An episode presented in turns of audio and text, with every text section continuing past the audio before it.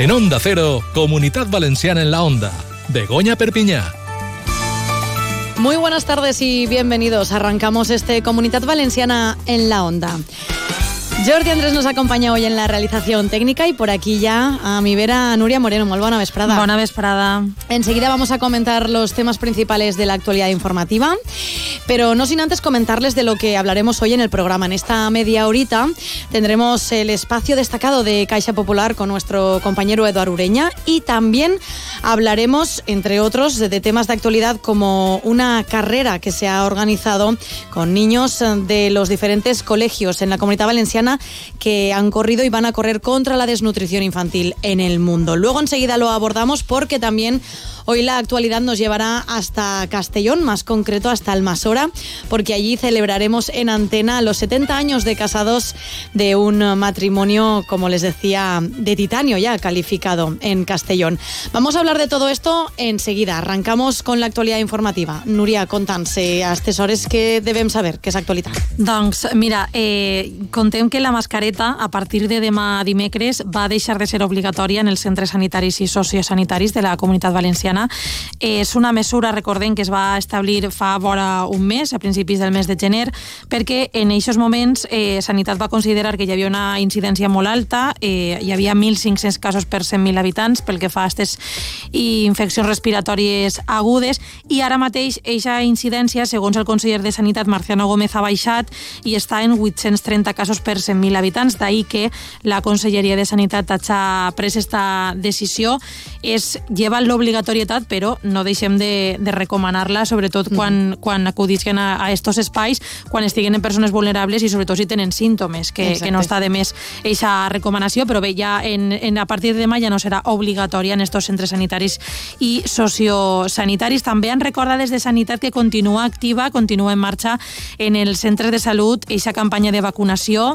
S'estan administrant aquestes dosis de les vacunes, tant de la grip com de la Covid-19, sense cita prèvia, recordem, i bueno, pues la finalitat al final és això de promoure que s'immunitzi la població i sobretot mm. que no hi hagi aquells casos aguts que, que hi està baixant la incidència no passen a ser casos, casos greus. Mm. Això pel que fa a la sanitat. Pel que fa a l'educació, eh, contar-los que les faltes d'ortografia en sí. àrees no lingüístiques dels alumnes que tinguen dislèxia diagnosticada no van a ser penalitzades en la correcció dels exàmens de la selectivitat, de la, de la coneguda com a EBAU. Ho ha anunciat avui el conseller d'Educació, José Antonio Rovira, diu que es tracta d'un pas important, ha dit, per a, vaig a afavorir la, la inclusió de tot l'alumnat i també per a l'eliminació de les barreres d'accés. L'escoltem. Para garantizar la equidad en la educación y promover la igualdad de oportunidades. Les anuncio una medida que consideramos de justicia. A partir de ahora, los alumnos diagnosticados de dislexia no serán penalizadas sus faltas de ortografía en áreas no lingüísticas en las pruebas de acceso a la universidad.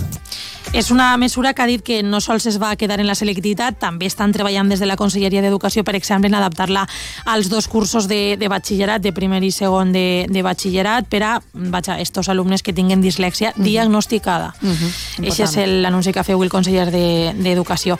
De, I del camp, eh, continuen les protestes dels agricultors francesos, eh, continua, per tant, el bloqueig en les carreteres de, del país veí. En la comunitat valenciana, sols eh, de camions de Castelló, amb taronges de Castelló hi ha més de 1.000 camions afectats, s'han quedat allà atrapats a França. Les associacions eh, citrícoles venim contant estos dies no, de, no paren de demanar, per favor, que, que, que algú faça algo, no? Sí. que faça algo per a sí. desbloquejar aquesta situació. Demanen, per, per, per exemple, un corredor de seguretat que, que permeta transitar aquests productes agroalimentaris. El conseller d'Agricultura demana també al govern central que, mm, vaja, que, que faci de mediador, no? i des de la patronal empresarial valenciana eh, diuen que, que vaja, que el govern hauria d'haver convocat ja el seu ambaixador a França per a, per a defensar per a els interessos solució. espanyols i en aquest mm. cas els nostres, els valencians, mm. clar. I alguna coseta més, Núria? Sí, contar també que demà hi ha una reunió a les Corts de la Comissió Consell Corts per a parlar del finançament autonòmic i en concret del fons d'anivellament, que és això que estem exigint des de la Comunitat Valenciana a l'Estat, mentre no arriba a aquesta reforma del sistema, vaja, que hi hagi un fons que compense almenys que iguale a la mitjana mitjana, la comunitat valenciana, pel que fa a aquest finançament autonòmic, que recordem, eh, la comunitat és una de les, per no dir la més infrafinançada de, de l'Estat, i demà con, coneixerem més dades de l'últim informe dels experts pel que fa a este fons d'anivellament que estan demanant tant des del Consell com els sindicats, la patronal, vaja, en mm. general tota la comunitat valenciana. Bé, veurem què dona de sí, perquè altre tema d'actualitat, ho comentàvem en l'inici del programa, és que avui celebrem o reivindiquem aquest dia escolar de la no violència i la pau, i per això eh, prop de 90 col·legis de la comunitat s'han sumat a, a la carrera de Save the Children que promou i que du com a lema quilòmetres de solidaritat. Si sembla, parlem, Núria, mm. amb el seu director, el director de Save the Children en la comunitat valenciana, Rodrigo Hernández. Molt bona vesprada, muy buenas tardes. Molt bona vesprada. Eh, Rodrigo, eh, sabem que, tot i que avui és el Dia Escolar de la No Violència i la Pau, eh, hi ha hagut alumnes que han corregut avui, però també hi ha altres dates que fixeu per a que es puga fer, no? Sí, habitualment els, les escoles eh, participen en aquesta activitat des de fa ja molts anys, més de 20 anys, que duguem a terme aquesta activitat eh, el dia el 20 de novembre, és el dia dels xiquets o altres dies, però és de veres que, que la majoria de coratges eh, trien avui eh, per a celebrar el dia, el dia de la Pau el fer aquesta activitat, aquesta cursa solidària. Mm -hmm. Rodrigo, bona vesprada. L'organització, des d'ahir, des de Save the Children, eh, a, a banda d'esta carrera, també eh, difoneu, eh, poseu a disposició del, dels centres molt de material, no?, pel que fa a la situació de la infància, de l'adolescència, per a, suposa que per a que treballen també a classe, no?, eh, les conseqüències que està havent eh, pel que fa, per exemple, les guerres, no? Efectivament, aquesta iniciativa, Quilòmetres de Solidaritat, té dos potes eh, la primera pota és, és educativa. Nosaltres fiquem a l'abast dels professors material didàctic per a parlar de temes que són complicats però que xiquets xiquetes veuen tots els dies en el telediari. Mm -hmm eh, se parla de la guerra, se parla de gent que està fugint, se parla de xiquets xiquetes que no poden anar a l'escola o que tenen fam. Aleshores, aquest material educatiu permet als mestres, als professors, parlar d'aquests temes tan complicats amb una unitat didàctica eh, adaptada per a que puguen treballar en l'aula aquestes eh, temàtiques. A banda, i després, n'hi ha una activitat d'APS, que és aquesta cursa on els xiquets poden participar i poden eh, arreglar diners per a ajudar-nos en els programes d'emergències de, que tenim en els moments en, en marxa.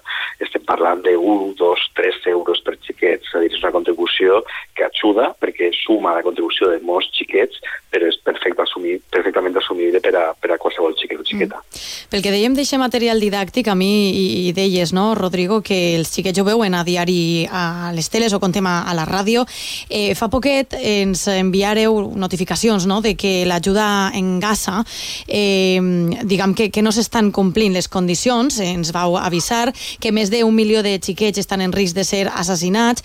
Eh, els menuts, els escolars, com eh, reben aquestes notícies i com les trateu per a que entenguen quina és la situació real sense tampoc alarmar, no? i per fer que valoren el que tenen quan altres xiquets no ho tenen. Efectivament, part d'aquest treball és precisament eh, visibilitzar la situació xiquets xiquetes d'altres parts del, del món que per el fet d'haver nascut en un altre país, en un país on hi ha una guerra, com ara és d'hora eh, Gaza o també Ucrània, eh, tenen unes condicions molt complicades. Mm. Les unitats didàctiques estan adaptades i parlen d'aquesta situació també ficant el focus en les conseqüències. És a dir, quan parlem d'una guerra, una guerra en Ucrània, també tenim que parlar de la fam que s'està patint per part dels xiquets xiquetes en, el, en la banya d'Àfrica, perquè els preus del blat estan pujant desproporcionadament. Eh, parlem de com els xiquets xiquetes tenen que fugir i com n'hi ha xiquets xiquetes que són refugiats perquè no poden viure en el seu país perquè hi ha un, un perill real eh, parlem de com el canvi climàtic està afectant a tots els conreus i, i com molts xiquets en moltes parts del món no poden tindre almenys un menjar diari amb tots els nutrients. Tot això són realitats molt complicades que tenim que abordar amb els xiquets xiquetes perquè ho veuen i estan exposats a, a aquesta realitat, però d'una manera adaptada a la seva edat amb eh, uns, uns materials didàctics fets per professionals de l'educació per a que els professors dels col·legis espanyols i, i valencians, per descomptat, parlar d'aquesta realitat i puguen també oferir la possibilitat als xiquets xiquetes d'ajudar a xiquets xiquetes com ells, mm -hmm. però que han nascut en un altre país amb menys eh, fortuna.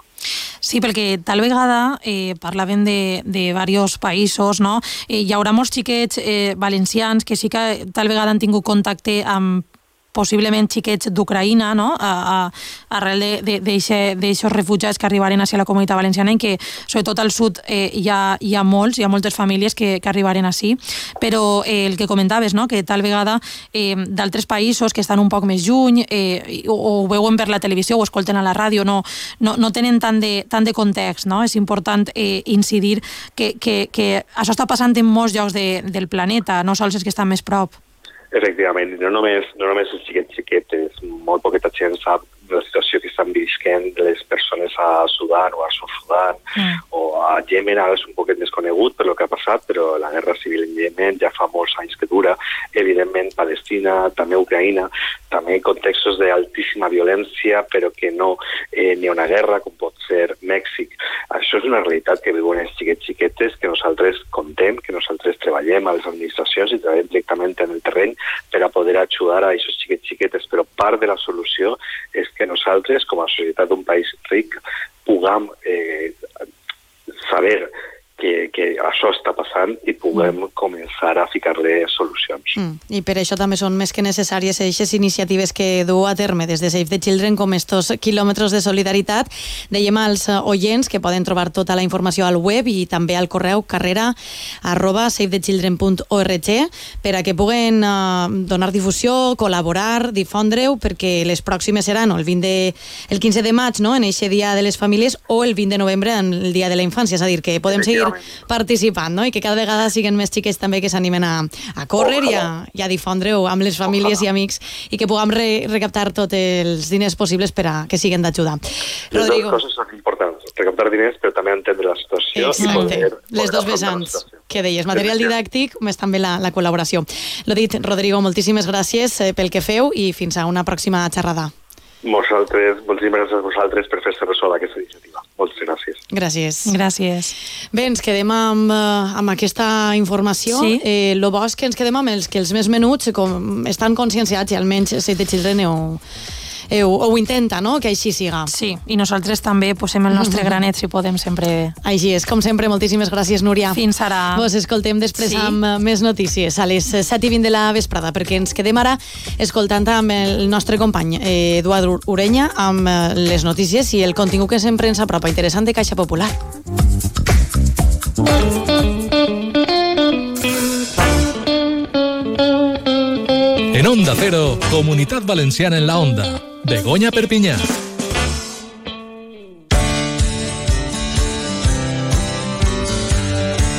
Comunidad Valenciana en la Onda y Caixa Popular.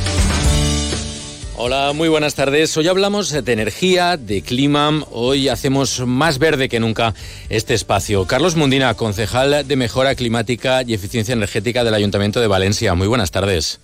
Hola, muy buenas tardes. Valencia acogió hace unos días la ceremonia de apertura de la Capitalidad Verde Europea 2024, una cita sin duda importante para la ciudad y para toda la comunidad valenciana. Carlos, ¿qué papel desarrolla la Delegación de Emergencia Climática en esta Capitalidad Verde Valencia 2024?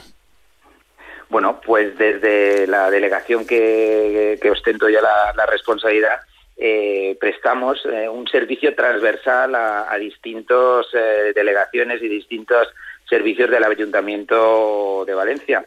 Sobre todo impulsando acciones o captando proyectos europeos en los que participamos para mm, conseguir unos primeros objetivos que tenemos marcados, porque quiero recordar que aparte de la Capitalidad Verde 2024, que ya estamos eh, vamos ejerciéndola este año y que, como muy bien has dicho, se presentó hace la semana pasada o la anterior, eh, tuvo la jornada inaugural, pues prestamos un servicio transversal en el que impulsamos sobre todo acciones de mitigación eh, de los, efectos del, cambio climático y de adaptación, sobre todo de eh, distintos servicios eh, como puede ser la flota de autobuses de la MT, como puede ser los vehículos municipales, vehículos de la policía local, eh, una serie de, acciones en las que eh, pretendemos adaptarnos al, cambio climático y rebajar la emisión de los que se, los llamados gases de, efecto de invernadero. Este es un objetivo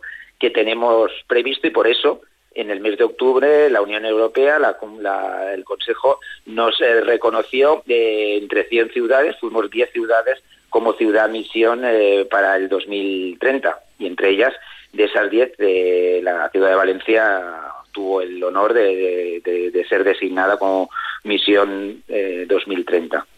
Sin acabar el, mes de enero acabamos de vivir lo que es prácticamente una, una ola de calor. Luego en verano están viniendo cada vez más. Hay que adaptar las, las ciudades a, esto porque, pues porque ya ha venido para quedarse.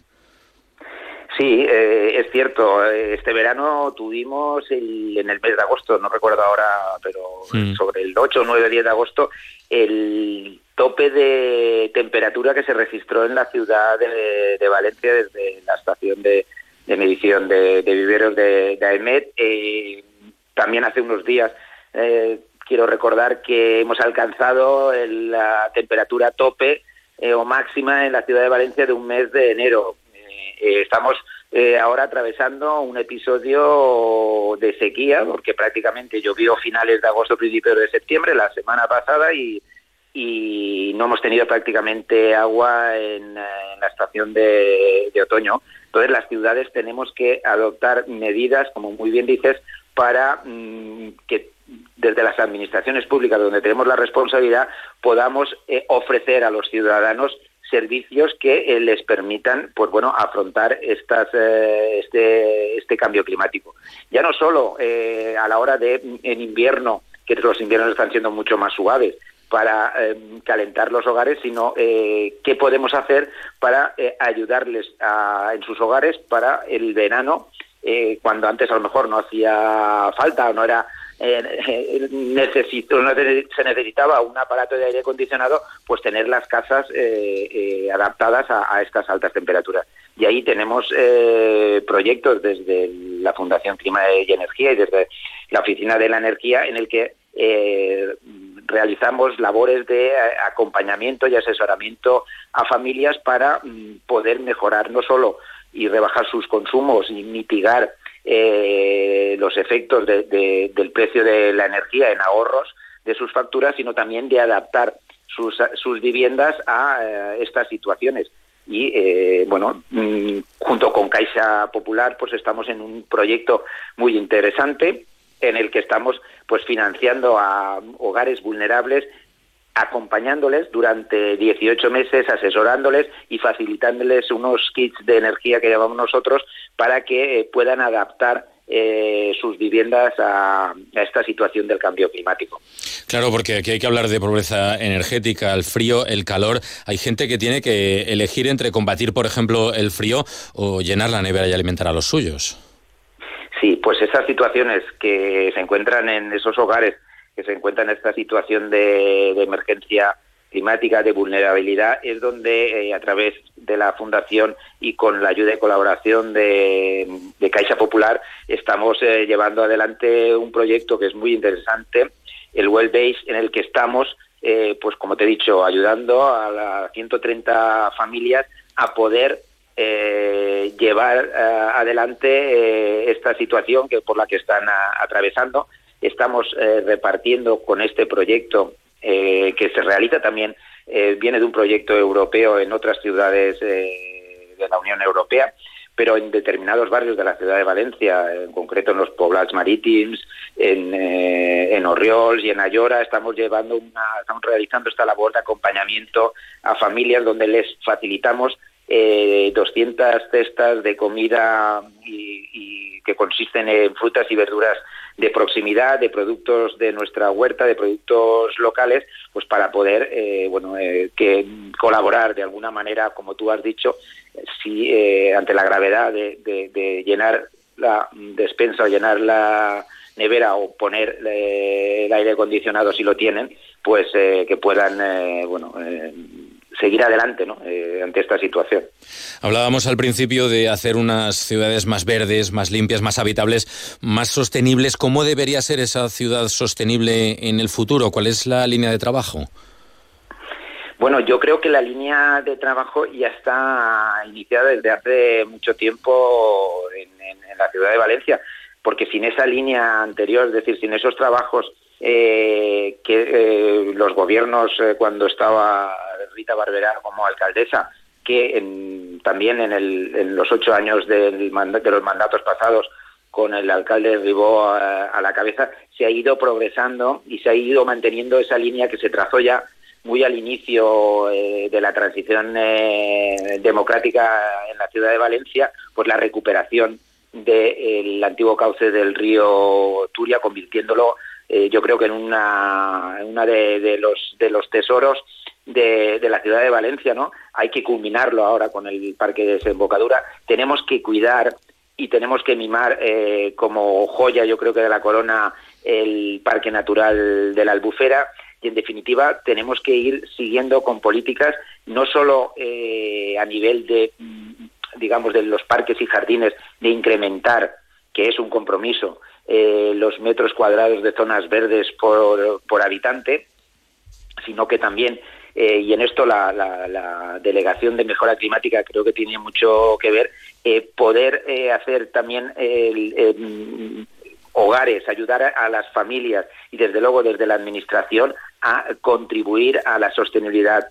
¿Cómo? Pues desde ahorros energéticos, menos consumo de combustibles fósiles y menos emisiones de gases de, efecto invernadero. Esto también es colaborar en la capitalidad verde y sobre todo que la capitalidad verde, como ha dicho nuestra alcaldesa María José Catalá, tiene que crear ese pozo en nuestra ciudad de cara al futuro. Esa es la responsabilidad que tenemos eh, que tener los, valencianos y en este caso el, equipo de gobierno de que de que este sea el punto y seguido de esa transformación que se ha ido realizando desde hace muchísimos años y que no nos paremos no tenemos que seguir en esta cuestión tenemos que ser ambiciosos para eh, colaborar y seguir eh, alcanzando esas cotas y como he dicho antes los niveles que nos hemos comprometido al ser designada Valencia como misión 2030 no Muchos retos por delante, todo un reto esta capitalidad verde Valencia 2024. Carlos Mundina, concejal de Mejora Climática y Eficiencia Energética del Ayuntamiento de Valencia. Gracias por estar esta tarde con nosotros y muy buenas tardes. Muchas gracias, un saludo a todos tus oyentes. ¿Te imaginas un 2024 con 12 pagas extra? Domicilia la nómina o pensión en Caixa Popular antes del 31 de diciembre y podrás ganar las 12 pagas extra que sorteamos para 2024. Como lo oyes, domicíliala ya y gana una paga doble cada mes. Tienes toda la información en caixapopular.es. Caixa Popular, on toca estar.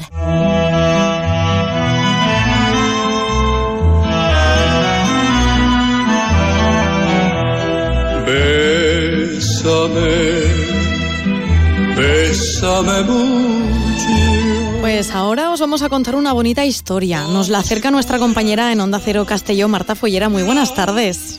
Buenas tardes, Begoña, ¿cómo estáis? Muy bien, preguntándonos por qué habrá elegido Marta esta canción que suena de fondo para contar esta historia y por qué. Te he sorprendido, ¿eh? Con esta canción de Lucho Gatica, con Bésame Mucho. Bueno, no ha sido elección mía, ¿eh? Es un poco un guiño que le queremos hacer a los protagonistas de lo que os vengo a contar hoy, porque venimos con una historia de amor de las de verdad, Begoña, de las que podrían protagonizar una película en la gran pantalla. Mm. Llevan 82 años como pareja, sí, sí. Eh, has oído bien, 82. Y hablo de Amador y Matilde, que tienen 102 y 97 años respectivamente y son pues la pareja de moda en Castellón. Han celebrado este enero sus 70 años como matrimonio, 82 como pareja y son todo un ejemplo para su familia y ahora también pues para nosotros y para muchos castellonenses y valencianos. Te preguntarás eh, cuál es el secreto, ¿no? Porque es lo que nos estamos preguntando todos. claves? pues bien, me ha chivado su hijo, José Manuel Milián, que no hay una fórmula secreta, pero lo que ellos han vivido desde siempre es respeto, confianza, paciencia y sobre todo mucho amor. Pues la verdad es que creo que o se lo están guardando o no, o no, o no hay ningún consejo concreto. Ellos siempre nos dicen que se han tenido mucho respeto entre los dos, mucha confianza para comunicárselo todo entre uno y el otro, o de uno al otro, y, mucha paciencia, aparte evidentemente del amor. Y bueno, ese respeto, confianza y paciencia es lo que el, el animador de la residencia me hizo ver que era la RCP de, la vida, la, la, reanimación cardiovascular de, de la vida, que, que, bueno, sí, es lo que ellos han tenido. Y después a nosotros siempre nos han transmitido mucho el valor de la, de la sinceridad. Nunca, el, el, no ha soportado las mentiras ni, ni de, de los que tenía cerca ni, ni, ni de los extraños. La sinceridad es una cosa que, que es un valor de los que de los que ellos han tenido siempre más en cuenta. Bueno, sinceridad, paciencia. Eh, su historia, como os decía, se remonta 82 años atrás. Fueron novios durante más de una década y ya después se casaron, eh, cerrando pues este matrimonio que ahora se denomina de titanio. Esta es su historia, como nos contaba José Manuel. Eh, pues mis padres se conocen desde hace 82 años, cuando mi madre tenía 16 años y mi padre 20 y bueno, ellos vivían en Morella y desde que se conocieron pues pasaron 12 años de noviazgo y en el año 54 pues se, se casaron. Y este mes, el día 2 de enero, ha sido el 70 aniversario de, de su boda. Bueno, también imagino, Begoña y nuestros oyentes, que os estaréis preguntando cómo llevan ellos este, este aniversario y sobre todo esta viralización. Bueno, pues eh, con mucho amor y con mucho cariño dicen que les ha hecho muchísima ilusión. Han alucinado con que de repente muchos medios se interesen por su historia de amor, porque claro, ellos es lo que conocen y, y lo ven como algo totalmente normal. Nos decía su hijo algo muy bonito y es que esta felicidad, esta noticia ha sido como una inyección de vida para ellos. Pues la verdad es que muy intensamente. Eh, lo comentábamos con, el personal de la residencia que se han involucrado mucho también y a los cuales estoy muy agradecido. Y, es como si les hubiésemos dado una inyección de vida porque tenían una, una ilusión. A la vez que nos decían en qué lío nos estáis metiendo, porque claro, ellos con la edad que tienen, pues todo les viene muy grande, pero a la vez ellas que estaban ilusionados y que y que sí que les ha hecho ilusión la, celebración y, y el, la repercusión un poco mediática que ha tenido todo esto, porque pues eso, pues los auxiliares ahora estos días están muy pendientes de ellos, felicitándolos y, y bueno, pues la verdad es que muy ellos muy muy contentos está todo el mundo. Sí, sí, sí, es precioso, ¿eh? La historia está todo el mundo felicitándolos, pendiente de ellos. A nosotros nos hubiese encantado poder hablar con Amador y con Matilde, pero todo esto también tengo que deciros, Begoña, que les ha abrumado un poco. Hay que tener en cuenta que son muy mayores, decíamos 102 y 97 años respectivamente, Amador y, y Matilde, y hablar con los medios pues mm, les pone un poco nerviosos, aunque sea para bien, y bueno, tienen también complicaciones para escuchar escucharnos era difícil, pero bueno, su hijo José Manuel nos ha atendido maravillosamente y la verdad es que es un lujo, ¿no? Contar de vez en cuando noticias tan bonitas como esta. Desde luego, ojalá nos estén escuchando porque desde aquí les mandamos el mayor de los abrazos y muchos besos a esta pareja que nos hace creer en el amor, ¿verdad, Marta? Eh, escuchamos y oímos muchas historias pues que no acaban con un buen final. En el caso de Amador y de Matilde sí lo ha hecho y yo creo que es un buen ejemplo también por aquí he visto que tiene cuatro revisnietos. es un buen ejemplo también para estas generaciones que venimos un poco futuras para no dejar de creer en el amor. Pues sí, así es totalmente. Además, eh, yo que estaba hablando con José Manuel para hacer el reportaje, pues se le veía muy orgulloso de sus padres, ¿no? Y, poder verlos además ahora ellos felices eh, con este protagonismo que les estamos dando desde los medios de comunicación de toda la provincia de Castellón, ahora de toda la comunidad valenciana, pues ha sido muy bonito para ellos y, y bueno, nos quedamos con eso, ¿no? Con esa inyección de vida que les estamos dando, con esa alegría que eso no se puede pagar con dinero, igual que ellos, ¿eh? Todo el ejemplo que nos están dando a nosotros. Que sí se puede. 82 años juntos, claro que se puede. ejemplo, ejemplo a seguir. Y te damos también las gracias a ti, Marta, por acercarnos una historia tan bonita y tan maravillosa para acabar de alegrarnos este martes. Un abrazo muy fuerte. Un abrazo muy fuerte, Begoña. Gracias. Con la canción, con la canción que forma parte de esa banda sonora del matrimonio de Titanio ya, de Matilde y de Amador, les decimos una hasta mañana a las dos y media. Volvemos en Comunidad Valenciana en la Onda. Hemos tenido a Jordi Andrés en la realización técnica. Ha sido un placer que nos, que nos hayan acompañado. Mañana seguimos con más. Un abrazo.